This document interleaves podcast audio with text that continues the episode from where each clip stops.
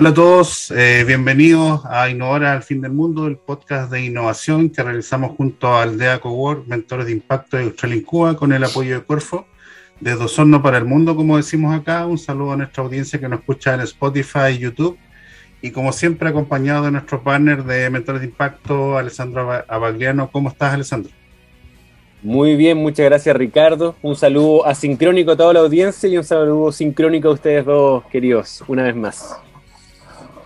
Bueno, hoy nuevamente con un invitado destacado de nuestro ecosistema de innovación. Hoy día hablaremos quizás de pacto accionista, notas convertibles, levantamiento de capital, temas a veces muy, muy extraños para nosotros, pero que esperamos que nuestro invitado nos aclare un poco eh, esos aspectos. Y bueno, nuestro invitado de hoy es Nicolás Casado, socio de la firma abogados Mont Casado Retic, que es especialista en temas de startup, de levantamiento de capital, así que te damos la bienvenida, Nicolás, al, podcast. Muchas gracias, Ricardo. ¿Cómo estás, Alessandro? Oye, primero, gracias por la invitación y tratemos de hablar en un lenguaje fácil, simple para todos los que nos están escuchando y, que se entienda. Estoy muy contento de que las ideas centrales hoy día las bajemos y dejemos de hablar de, términos gringos, eh, cosas muy sofisticadas. Y, exactamente. Y, con un buen chileno ahí, trataremos de bajar ese, ese nivel de, lenguaje, digamos, al, cotidiano. Y bueno, primero eh, preguntarte, ¿qué, hace hoy día Nicolás? Hoy día eres socio de una firma, cuéntanos un poco qué hacen en, en tu firma y, qué relación tienen con las incubadoras y con la, con la startup. Sí, mira, lo que nosotros hacemos es básicamente esto un estudio boutique, o sea, nos dedicamos específicamente a ciertas materias eh, yo personalmente veo todo lo que es capital de riesgo, por lo tanto me tengo que ver involucrado con emprendedores que vienen ligados a distintas instituciones como incubadoras y aceleradoras básicamente. Trabajo con algunas empresas que tienen sus propios laboratorios o hoy día como se llama, ya para partir con el primer término en inglés, los Corporate Venture Capital, que no es otra cosa que una línea, una nueva línea que tiene la empresa para atraer, ¿no es cierto?, la innovación y generar nuevos equipos de trabajo que estén ligados con la tecnología. Eh, y también asesoramos a, inversionistas, inversionistas ángeles o, redes de inversionistas ángeles y algunos fondos. Entonces al final trabajamos con, con toda la línea eh, que está inmersa en el capital de riesgo. Nicolás, habitualmente, ¿cómo llegan a, ustedes? ¿Llegan recomendados? ¿Llegan a través de la incubadora? Eh, ¿Cómo, cómo funciona habitualmente el, acceso a ustedes? Mira, eh, hemos, sido bien flojos, la verdad es que llegan hoy día, bueno, hoy día hay más abogados y me parece bien más especialistas en el tema. Yo cuando partí en esta materia, que fue el 2013, llegaban, esto es el boca a boca, em, porque había muy pocos que, sabían de lo que primero era el capital de riesgo. Y, y, básicamente, imagínate, partimos en 2013 con emprendedores que recién estaban constituyendo sus empresas y hoy día esos mismos emprendedores ya están en rondas series de semilla o inversiones serie por lo tanto, esto es boca a boca, eh, porque los emprendedores incluso van haciendo también redes de, contacto y ellos mismos se van diciendo, oye, este abogado un tema patente, este otro abogado para temas de financiamiento, etc. Yo en lo personal me, dedico, a temas de financiamiento e inversión, es derecho societario y corporativo, eh, y también al mismo tiempo otros temas que son, por ejemplo, de patente, eh, envío, digamos, a otros colegas que son especialistas, porque hoy día el emprendedor necesita abogados que sean especializados. Ya, ya no está esto del abogado que ve todo. Eh, yo, yo, esa es mi primera recomendación.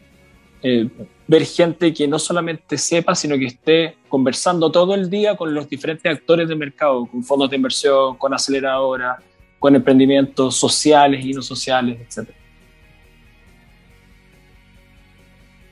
Buenísimo, o sea, da, la impresión de que con, esta especialización, que es algo que nosotros vemos también en el, en el mundo de la innovación social, pues nosotros veíamos hace, no sé, 15 años, las empresas querían hacer un poquito de todo lo involucrado en emprendimiento porque habíamos poca y necesitábamos generar recursos y hoy día hay, tantos que cada uno va buscando su especialización. Nosotros nos dedicamos en, en de Impacto a mentoría, acompañamiento, es bien específico. Y estaba pensando en lo que decías, que es como, como la medicina quizás ¿Habrá alguna suerte de abogado de cabecera que te ayude después a derivar y tenés que atenderte con este especialista, con este otro? ¿Cómo, ¿Cómo lo hace el emprendedor de a pie que necesita entender? Eh? Bueno, exacto. Eh, o sea, eh, lo que tú decías, Alessandro, es, así.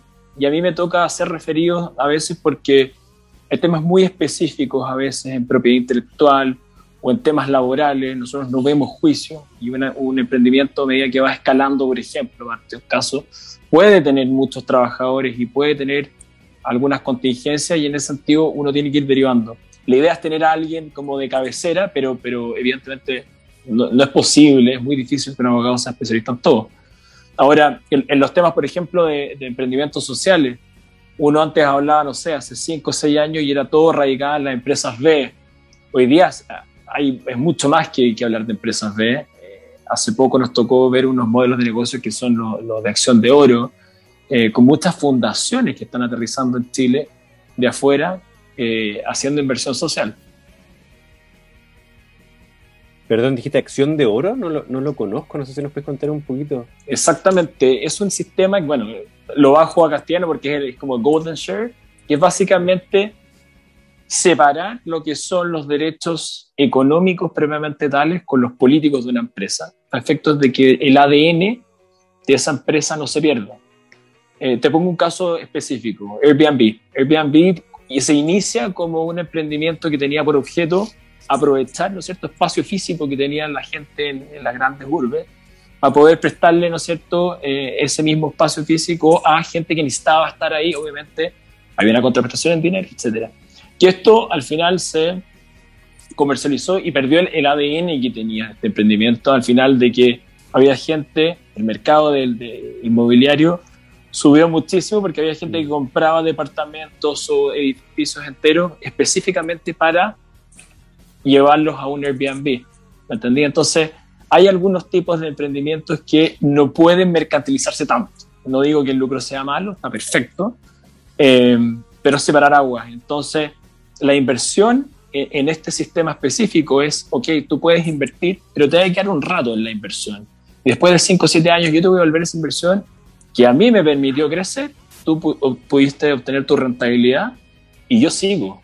Y yo sigo el negocio con otros actores. Así que está, está, bueno. Buenísimo. Súper interesante ahí, Nicolás. Eh, con respecto a, las nuevas tendencias de, hacer negocios, y lo, lo, comentabas un poco. ¿Cómo, ves el, ecosistema en general chileno en, términos legales de, tu área? ¿Ves que ha crecido, ha evolucionado? Con, en la región somos, estamos avanzados, estamos atrasados. ¿En qué, lugar estamos en, temas de aspectos legales? De a ver, yo, yo creo que Chile nos, y los chilenos siempre nos creemos eh, un buen hub. Desde el 2010, que desde Startup Chile, que nace, yo diría que de todos estos 11 años nos creemos que somos el polo del emprendimiento. Startup Chile ha sido nombrado como una de las aceleradoras importantes, no solamente a nivel regional, sino que a nivel mundial. Eh, el mismo Startup Chile se ha replicado en, algunos, en algunos países, caso, por ejemplo, algunos directores de startups terminaron en Puerto Rico con Parallel allá, o sea, sí, ha funcionado, además que tiene un país dentro de que ayuda que tiene cierta estabilidad, eh, es un país generalmente responsable, los emprendedores son responsables, pero eh, tenemos el problema del mercado, somos 15 o 17, no sé cuánto nos contaron la última vez, pero, pero es un mercado chiquitito. Entonces, al final, eh, es un mercado que generalmente el, emprendedor extranjero lo usa para validar eh, el modelo de negocio, aprovechar algún grant o subsidio público y luego expandirse. Entonces, en la región. Eh, por lo tanto, hay que, hay que saber utilizar al, sistema chileno. Y hoy día, la Asociación Chilena de, Capital de Riesgo, la CBC, ha hecho, yo creo, una buena pega en, en llevar esto, digamos, un escalón más arriba al Senado con proyectos de ley. Hoy día se está hablando de eh, que los emprendimientos puedan ser afepeables, o sea, que la AFP pueda destinar un poco de recursos acá, que creo que sería muy bueno.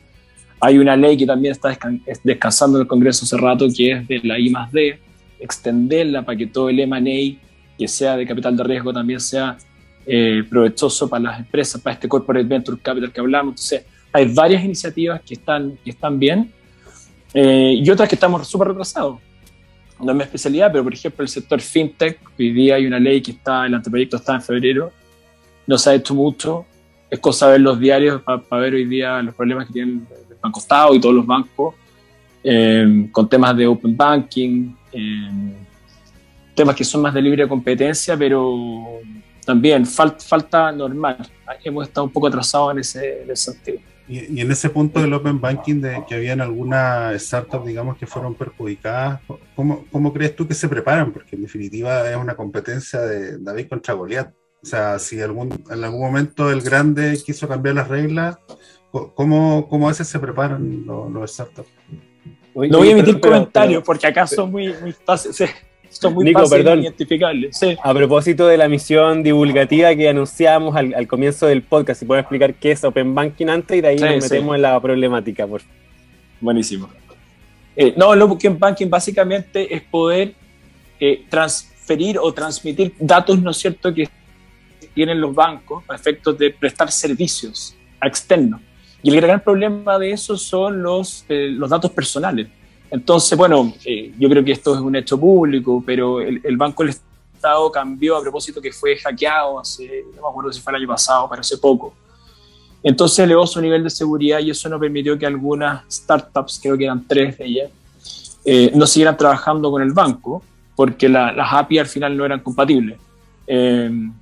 entiendo que se solucionó hace un par de días atrás, que parece bien, y además que creo que las declaraciones de ahí del responsable del Banco de Estado estuvieron súper aceptadas en el sentido, oye, independiente estemos dentro de la asociación de banco o no, nos vamos a sentar con usted. Creo que para allá va eh, todo y, un poco hacer la sinergia de la, de, la, de la fintech, digamos, y de todas las empresas de tecnología con las grandes empresas.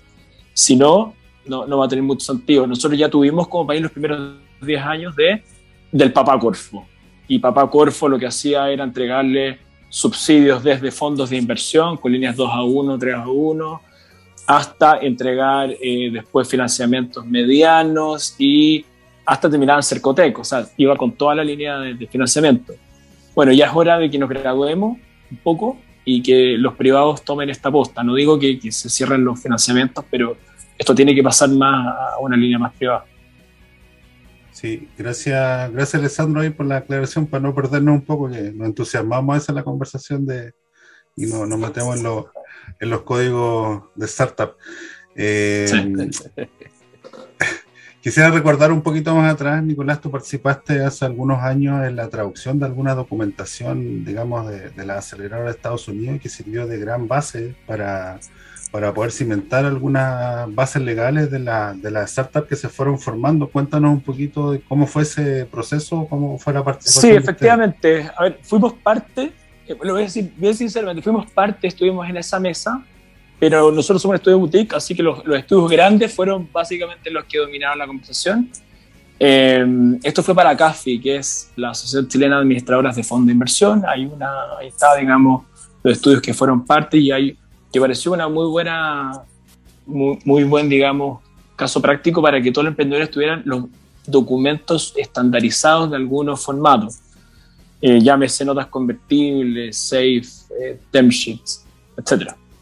Ahora, la verdad es que lo que se subió, yo tengo muchísimas críticas, se los puedo comentar después, porque, por ejemplo, solamente por ejemplo, lo que son las notas convertibles, el, borrador, el estándar que se subió es totalmente pro-inversionista. Una nota convertible no tiene nada que ver con eso o, no nace de ahí. Eh, después lo podemos, podemos entrar directamente, sino que tiene otra connotación. Así que por eso yo digo, oye, está súper bueno el ejercicio de que haya algo que uno lo pueda bajar y leer, pero después tiene que estudiar. El mismo emprendedor tiene una obligación de estudiar, digamos, oye, que una nota, más allá de, escuchar este tipo de conversaciones o, sacar modelos, tiene que estudiar porque también es una pega que en algún momento, si le va bien, va a tener que sentarse a conversar con abogado y va a tener que saber y discriminar si ese abogado sabe o no, primero, y luego sentarse a conversar con inversionistas y entender algunas de las cláusulas que son más relevantes. Nico, eh, ahí podríamos entrar en materia acerca de, la constitución, porque hemos, hemos vivido procesos incluso en las incubadoras de, tú dices, yo voy a constituir mi empresa, voy a hacer la empresa en un día, después quizás me pongo de acuerdo con mi socio, pero de palabras solamente, y después quizás tengo una oportunidad de inversión y no tengo eso. ¿cuáles son los principales pasos desde el inicio? Para entremos en materia para simplificar estos conceptos que son necesarios para, para crear una empresa que realmente quiere crecer o impactar, partiendo de la constitución. Eh, no es válida la empresa en un día. a ver, voy a partir antes de, antes de distinguir si me voy por empresa en un día o me voy al régimen del registro de comercio. Antes de eso, yo creo que es muy bueno decir no necesito eh, constituir una sociedad inmediatamente si tengo un proyecto. Lo primero es masticar un poco la idea. O sea, no gastéis plata en abogado inmediatamente. Eh, constituir una sociedad además tiene impacto fiscal. Si yo constituyo una sociedad y inicio actividades, voy a tener que hacer declaraciones todos los meses, voy a tener que pagar un contador, me puede eventualmente, tengo que hacer obligaciones, digamos, de declaraciones juradas, etc. Yo diría, eh, tranquilidad, mastica la idea, ve el mercado, conversa con gente que, digamos, eventualmente te puede ayudar y si más o menos ya tienes la idea y tienes más o menos un, algo futuro, un plan, ni siquiera un plan de negocio, ciertos hitos mínimos para, saber cómo avanzar y, obtener los primeros financiamientos, que es algo básico, hazlo y constituye tu empresa. Eso es lo, lo primero. ¿ah? Em, y menos, menos ir a registrar marcas, nada. O sea, la marca es lo último, no es lo último, pero digamos, está en un paso medio. Hay que ser muy eficiente con las lucas. O sea, esto es lo mismo, lo, el día mi objetivo es, hablar muy simple. Esto es lo mismo cuando tenías 18 años y te pasaban 10 lucas para el fin de semana. Y esas 10 lucas tenéis que hacerle rendir hasta el desayuno del domingo en la mañana. Entonces tenéis que estirar el chicle lo máximo posible. Eh, y eso es lo, eso es lo primero. Eh, bueno, y después viene el tema de la constitución. Ya tenéis que constituir efectivamente lo primero, anda a asesorarte con no uno, sino que ten cinco, seis reuniones con abogados. Esto es un dato práctico. Los abogados no deberían cobrar la primera reunión. La primera reunión para sacar todo tipo de dudas. Eh, la primera reunión debería durar entre 30 minutos y 60 minutos mínimo. Al menos eso es lo, que hacemos nosotros. Y luego de eso, con con un ya abanico de saber, oye, parece que me gustó la forma de este abogado, eh, cada persona tiene formas distintas, elegir. Eh, y, yo te voy a yo no te voy a decir qué es mejor, si una empresa en, constituida en, en, el régimen electrónico empresas sociales o empresa un día, o en el régimen tradicional, lo que sí te puedo decir cuáles son las ventajas y las desventajas.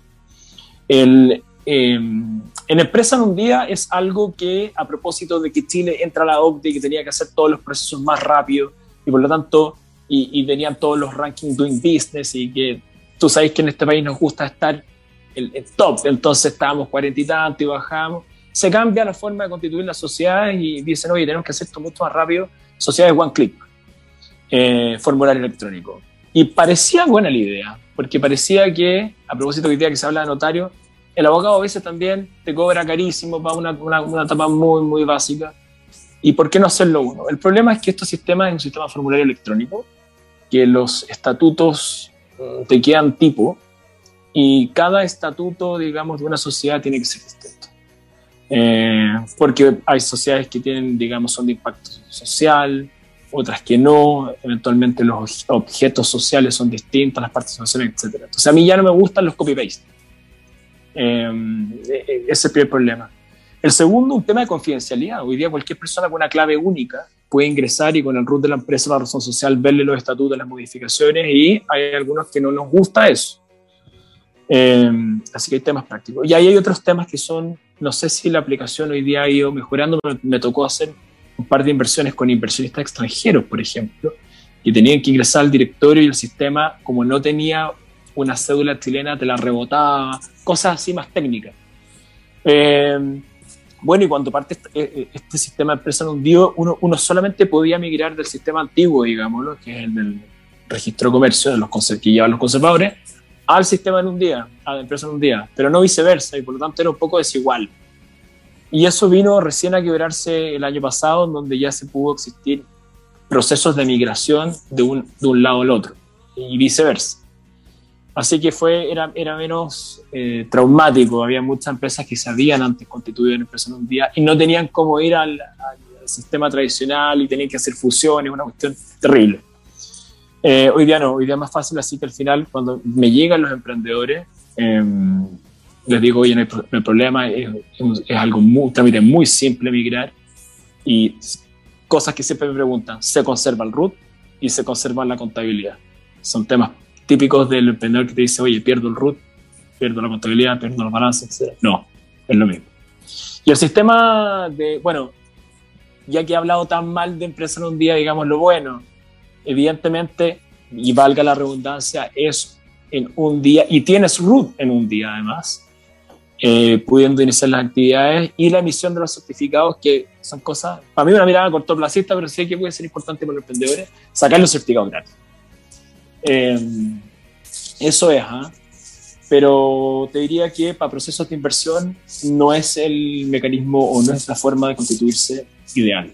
A los abogados en general no nos gusta porque los estatutos vienen muy desordenados, eh, porque no, no permite tener, digamos, una historia fidedigna de la, de la sociedad, etc.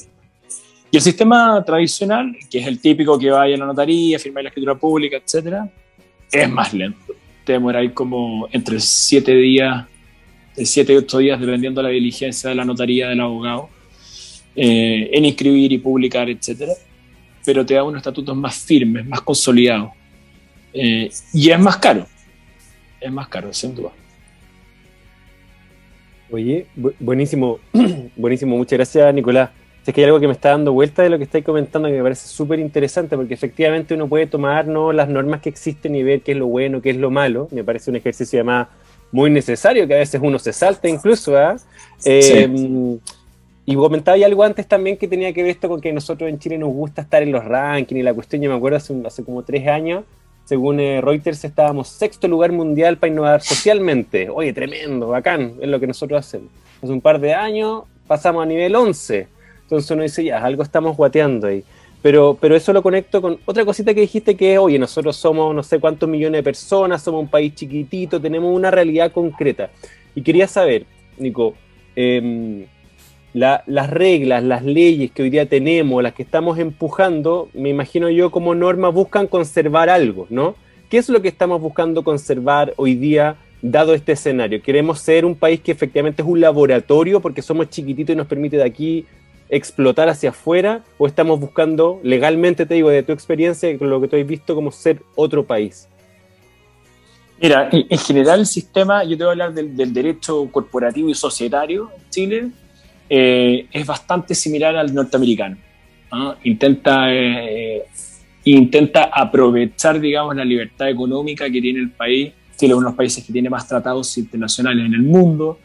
Eh, y hoy día además tiene algunos beneficios tributarios que tú, tú cruzas la cordillera y no puedes entender todo lo que se paga a nivel de impuestos. Entonces, efectivamente, es un país que te permite mantener una cierta estabilidad a nivel eh, de impuestos. Hoy día, incluso con algunas excepciones, hasta el 10%. y se intenta diferenciar de, no, no, tanto como nos gustaría a nosotros, pero de la gran empresa y, y de las pymes. Hoy día tenemos régimen pyme. O sea, creo que eso suena más. Ahora, falta mucho, sí. Como te decía antes, el anteproyecto de la, de la FinTech es súper importante. No solamente por lo que estamos hablando hoy día, el crowdfunding, que es totalmente relevante para democratizar la inversión. Eh, ¿Por qué? Lo voy a caricaturizar, pero ¿por qué la señora Juana de que está en Arica? Esto suena medio populista, sí sé, pero igual es importante. La señora Juana que puede tener 5 millones de pesos y quiere hacer, eh, quiere hacer una inversión riesgosa, ¿por qué no puede invertir el de mañana en, no sé, eh, Betterfly o lo que sea, o los próximos eh, emprendimientos? Debería poder hacerlo, obviamente con todas las advertencias y que esto no sea una estafa piramidal, etcétera. Pero, pero es importante sacar ese tipo de leyes rápido. Y lo otro, bueno, es que también los trabajadores de Chile puedan tener la opción de que invertir en empresas chilenas ¿Por qué nuestros fondos de pensiones, no sé si esto va a, va a durar, si las AFP o no, pero ¿por qué nosotros vemos que los fondos de Canadá, Estados Unidos vienen y invierten acá y nosotros no podemos invertir en nuestras propias empresas? Yo creo que eso es también es relevante y no lo hemos hecho.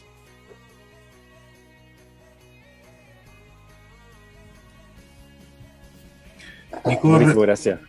Nico retomando. esperando que hablar. Perdón.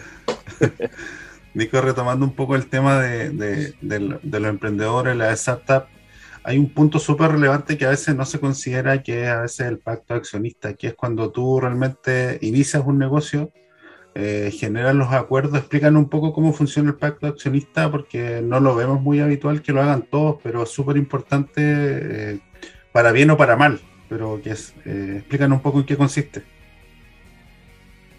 Sí, de nuevo, voy a decirlo fácil, porque suena como sofisticado. Yo la primera vez que me acuerdo venía con, oye, pacto accionista, suena importante, ¿no? El vesting.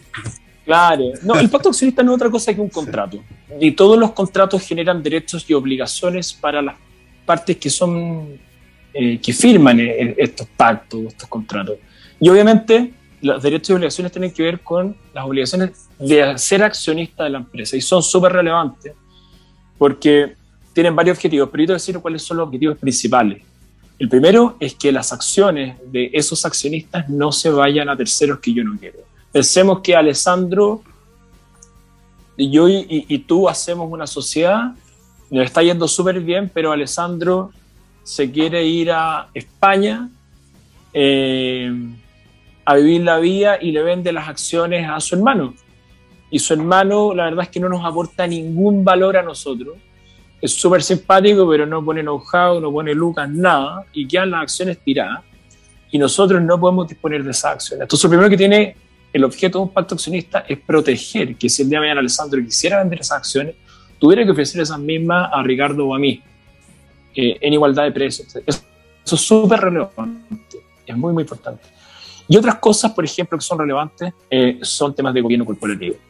Eh, cómo se van a votar ciertas materias, hay materias que deberían requerir una aprobación mayor. No es lo mismo que si nosotros queremos, en el mismo ejemplo, cambiarle el nombre a la empresa, eh, tenga el mismo quórum o, necesita la unanimidad, si queremos vender la empresa. Son cosas que requieren, digamos, distinguirse. Otras para los inversionistas. No, no vamos a hablar mucho hoy día para los inversionistas, vamos para los emprendedores, pero las exclusividades y las no competencias son súper importantes. Un emprendedor debería saber a veces eh, eh, enfrentarse con un, inversionista que no sea tan profesional y diga, oye, y, por sacar un, ejemplo, tienes que poner una cláusula de exclusividad. ¿Pero por qué? Eh, mantener una exclusividad es, es, es, muy arriesgado. A veces uno hace los copy-paste y dice, ah, no, pero esto es estándar, lo escuché alguna vez, ponga una cláusula de exclusividad. No, estáis loco. La exclusividad te la voy a entregar si la inversión es buena, si, si eventualmente me estoy me puedo pagar un sueldo de mercado, si te cuento un poco mi vida también, quizás el emprendedor puede tener su propia historia de vida y, esa le sea importante al inversionista. Entonces, ese tipo de cosas se manejan en un pacto accionista. Ahora, hago la advertencia, las sociedades por acciones cuando se crean tienen uno de los objetos, si tú te lees el proyecto de ley, que no es corto, pero si te lo lees el día de mañana, es que los pactos de accionistas se puedan, o cláusulas de tipo de esta venta que, que hablábamos, la situación de Alejandro y nosotros dos, se pueden incorporar a los estatutos. Y eventualmente bajar los costos de la transacción, o sea, no pagarle más abogado y hacer documentos legales. Ahora, ¿por qué no lo hacemos? Por temas de muchas veces de confidencialidad, su escritura pública va a pasar por el ejecutivo del banco, se va, eh, va a dar varias vueltas versus tener un pacto privado. Entonces, por eso tienen un poco más de sentido y yo puedo establecer ciertas indemnizaciones de incumplimientos que no las puedo poner en los pactos y, ahí entonces ya tiene más sentido ese un pacto accionista. Ahora, un pacto accionista uno lo debería hacer. Eh, a mí me gusta siempre este tipo de, restricciones que hablaba de no vender, incorporarlas a los estatutos y llevar el, pacto de firmarlo, no sé, cuando sea realmente necesario hacerlo, cuando ya vemos que el emprendimiento tiene una trazabilidad y está creciendo, y cuando ingresa un nuevo inversionista, y ahí entonces ver temas de exclusividad, de no competencia. Si no, para mí es perder la plata. No tiene mucho sentido constituir inmediatamente ser un pacto. Oye, Nicolás, entonces, para, no sé, estoy pensando, yo, yo me manejo un poco lo legal, entonces para llevarlo quizás a otro lenguaje es como cuando uno firma un contrato inicial, ponte tú, no sé, como casarse con o sin separación de bienes, y lo otro sería ya un anexo de contrato que se puede firmar más adelante, una vez que hay cosas que se están Exactamente. más claras. Justo, y además hay, hay tipos de cláusulas que te dicen también, oye, si, si se contravienen algunas disposiciones del pacto y los estatutos, prevalecen los estatutos, prevalecen el pacto, eh, va jugando en, conjunto después. En, el lenguaje de abogado hay que de repente uno lee y hay que, hay que pagarle a otro abogado para que te ayude a entender cómo se... Sí, sí, efectivamente. Eh, avancemos en, materia justamente de, después del pacto accionista. Eh, muchas veces, si se te va bien, como tú dices, viene la, viene la etapa de inversión o, interés de invertir. Eh, habitualmente hoy día en Chile, ¿cuáles son los, vehículos de inversión habituales? ¿Cuáles, ¿Cuáles deberían evolucionar? Porque hablamos de, las notas convertibles, hoy día hablamos de los safe, otra vez nos metemos en temas de, de conceptos extraños, ahí de a poquito lo vamos a bajar pero cuéntanos un poco eh, cómo debería prepararse el, eh, la startup ahora y qué vehículo tomar según la, oportunidad. Sí, bueno, nuevamente lo voy a decir muy simple. Una, empresa comienza, tiene un proyecto y le parte yendo bien, eh, se parte tomando las primeras cervezas y dice, oye, esto parece que va bien, vamos buscar financiamiento y eventualmente uno va teniendo contacto con gente que, lo voy a decir como eh, lo, diría la literatura, pero no es siempre así. Con gente que no es tan profesional, inversionistas que no son profesionales, no, son, no están en fondos de inversión ni nada, pero están dispuestos a comprar cierta participación. ¿Cuál es el principal problema? Y le hago la pregunta, no se sabe cuánto vale la empresa. Eh, ¿Por qué? Porque esto no, no estamos listados ni en bolsa, porque los mercados son distintos, porque ¿qué vamos a hacer EBITDA para una empresa que tiene 10 meses de, nacimiento y le está yendo súper bien, la vamos a comparar con la del, de Estados Unidos, no tiene sentido. Entonces, acá nace la primera instrumento. Eh, alguien en, financiamiento te diría, oye, uno se puede financiar en deuda o en capital, pero no voy a hacer eso. Lo que voy a hacer es la etapa generalmente que ocurre. Eh, y te dicen ellos, te, te, pongo los 100 palos. Eh, ahora, ya perfecto. ¿Y cuánto? ¿Por cuánto? No tengo idea. Y eso nace entonces, hace mucho tiempo, las notas convertibles. Y las notas convertibles se le dice nota porque por, la mala traducción de Estados Unidos, que es note, que es una especie de pagaré. Pero, pero son contratos de mutuo. Es, compadre, yo te paso la plata y usted me la devuelve. Pero no me la devuelve en dinero. Me la va a devolver en número de acciones. Eh, y eso es una nota convertible con ciertos apellidos, obviamente. Y hay, tres o cuatro elementos que son claros en nota convertible. El primero es un préstamo, y como es un préstamo tiene una fecha de vencimiento. Eh, yo te paso esta cantidad de dinero, que tiene un interés asociado evidentemente por ser un préstamo, y usted me, la va a devolver en acción. Pero ¿qué estoy esperando? ¿Cuál es el objeto real de una nota convertible? Uno, que no tengo valorización, así que no vamos a poner valorización, pero que tú tengas una ronda de inversión a futuro. Eh, yo te paso la plata esperando que tú en dos años más, en un año más, puedas hacer una ronda y venga alguien más calificado que yo y entonces ese calificado se gaste las lucas y te valorice y entonces bajo esa valorización yo voy a saber cuántas acciones y cuánta participación tengo. Eso es. Eh, obviamente pueden pasar cosas entre medio, la empresa se puede comprar, lo que es poco, eh, no se da, no me ha tocado, digamos que en ese precio intermedio se, se compre, y ahí bueno, se puede establecer ciertos precios, se puede prorrogar la nota, pueden pasar cosas que sean indeseables en, donde el acreedor o el inversionista podrá pedir la plata de vuelta, pero e, ese es el gran eh, concepto. Ahora, ¿por qué yo te decía que los, instrumentos, los documentos de la CAFI que están subidos mm, no me gustan? Porque precisamente hay ciertas notas que tienen versiones, algunas que están sin valorización, que son la, para mí es la verdadera nota convertible, porque es la que le soluciona el problema al emprendedor de cuánto algo. Y después están las otras que vienen con una valorización máxima, que se le llama usualmente un valuation cap. Oye, este es el tope que pago por ti, por tu valorización, y entonces, si sé cuál es el tope, ya sé cuál es la participación mínima que me llevo yo.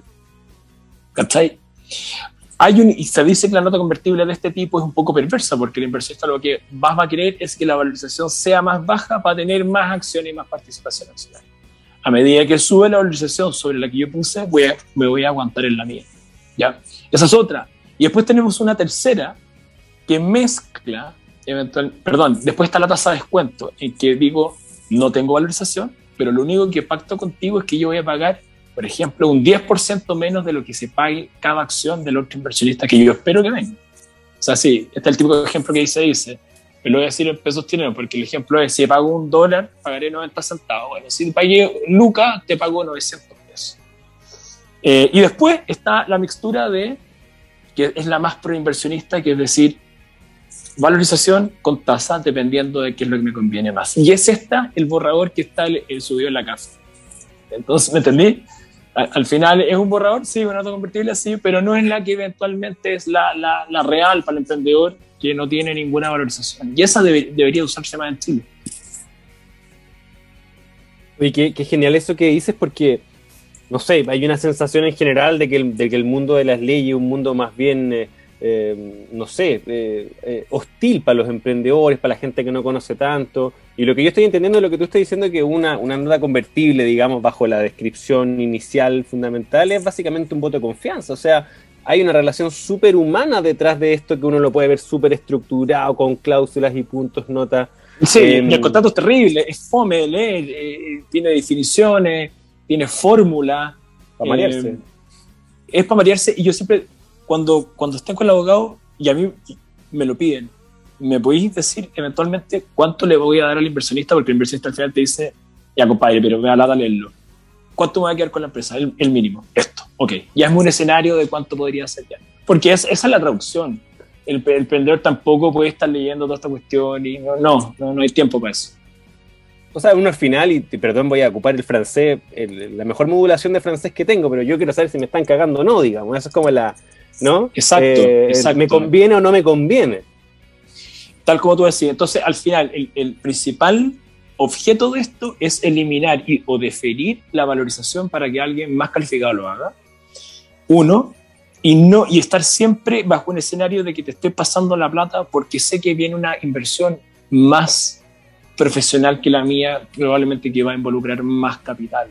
Eso es. Ahora, puedo poner más tono a la conversación y decir de esto que surge, de esto eh, surge eh, los compromisos de inversión que en Estados Unidos los inventó una, no voy a hacer promoción, pero eh, una incubadora de negocio, una celebra que se llama Y Combinator, que es súper top, bla, bla.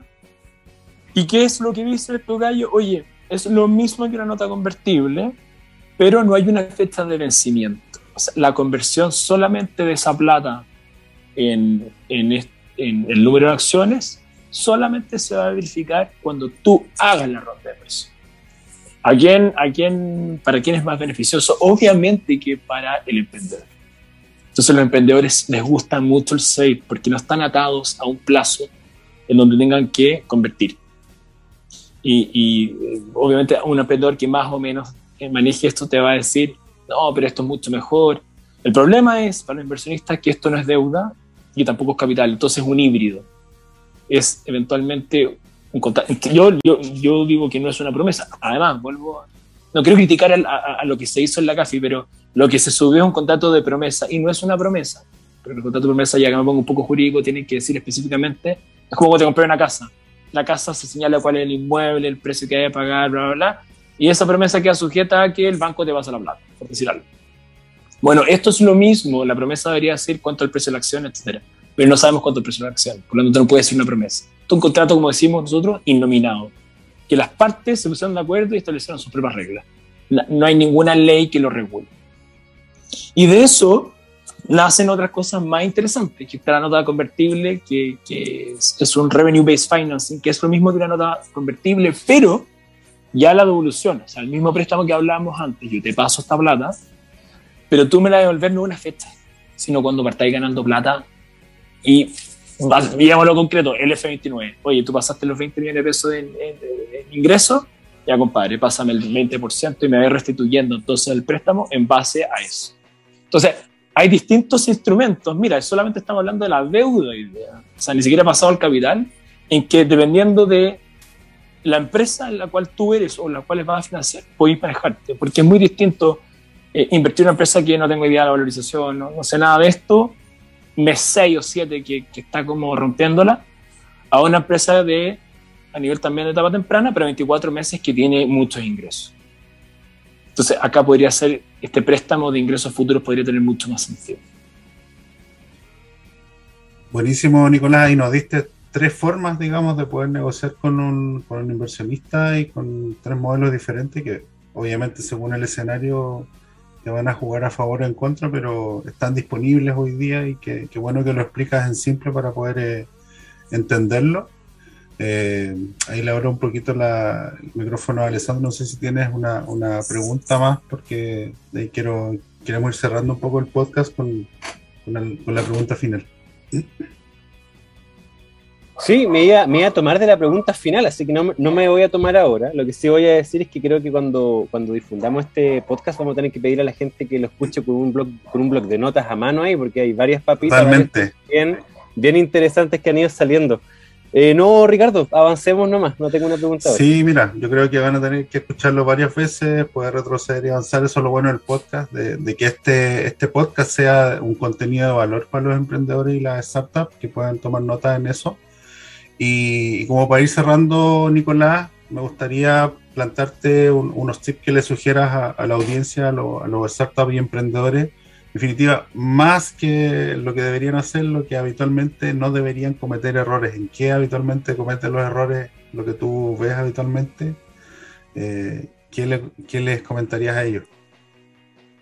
Uf, eh, qué, difícil la pregunta, eh, una gran responsabilidad, pero, pero yo creo que en, intentar, primero, voy a dar tres consejos para hacerlo a veces menos es más.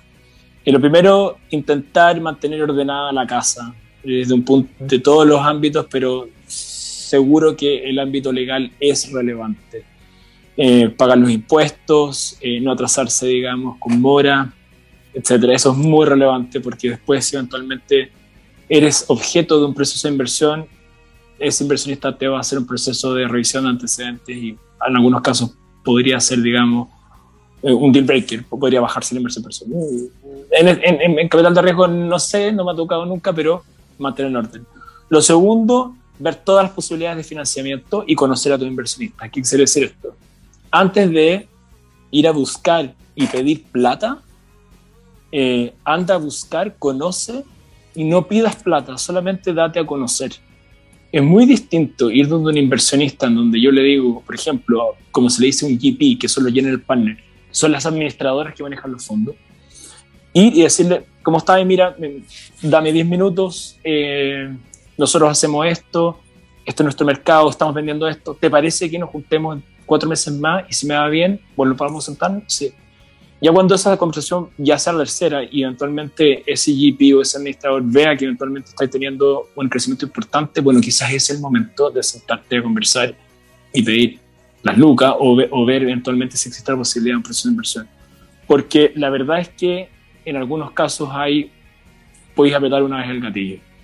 Em, con fondos de inversión, quizás con otros inversionistas no, pero, pero ser muy cauteloso. Esto no es pedirle plata a, a, la vieja o a un tío, no, esto es, un, gente profesional. Piensen que los fondos de inversión, la gente con Tencentay, le está manejando y está administrando las platas de otras personas que no están, porque no tienen tiempo para hacer esta administración y el conocimiento. Por lo tanto, saben muchísimo, tienen un deal flow, un, número, millones, se han sentado con 400 emprendedores igual que tú y tenéis que marcar la diferencia. O sea, tenéis que conocer a ese fondo de inversión. Si yo, para, decirlo más fácil, si yo soy una eh, startup de con mercado de Smart Cities, tengo que saber que, por ejemplo, tengo que ir al, fondo de inversión de Clean de, de Fundación Chile y no irme a otro porque eventualmente podría la política de inversión ser nada que ver le vaya a hacer gastar tiempo a alguien para, al final decirte, no puedo invertir en ti. Eh, y lo tercero, eh, ver también hoy día los nuevos actores. Hoy día hay family office, o sea, hay inversionistas tradicionales que están entrando a, este mercado y ya no solamente dependemos de los fondos de inversión públicos de la Corfo, hay un montón de fondos de inversión eh, que son totalmente privados. hay un boom hoy día, hay family office, y hay además corporate venture capital. O sea, si soy una startup, no solamente soy financiable por inversionistas, sino que hay empresas eventualmente que podrían también yo ser muy apetecido porque quizás voy a complementar un área del negocio o, voy a, o puedo crear una nueva línea de negocio. Eso también es relevante. Yo creo que esos son tres tips, ¿ah? hay millones. Eh, eso es lo que se me viene hoy día a la cabeza, el tema de financiamiento, que, que es lo que yo veo básicamente. Muy bueno, Nicolás. Muchas, muchas gracias por todo esta, este podcast, todos estos conceptos que, que los aterrizamos un poco al cotidiano, que, que, algunos emprendedores quizás ven muy lejanos, pero que en definitiva, como decía Alessandro, lo, son, son, son en simple. Eh, así que te agradezco el, el, espacio, el tiempo que te, te, diste con nosotros. Seguramente vamos a seguir hablando de, de, de inversiones, de, otro tipo de, vehículos de inversión más adelante. Así que te agradezco la, la oportunidad de, tenerte acá. No, ustedes, muchas gracias por la invitación. Genial, gracias, gracias Nicolás. Sí, aparte con todos los cambios que están ocurriendo en nuestro país y nuestro planeta, con toda esta cosa, yo creo que seguramente van a ir surgiendo siempre nuevos temas.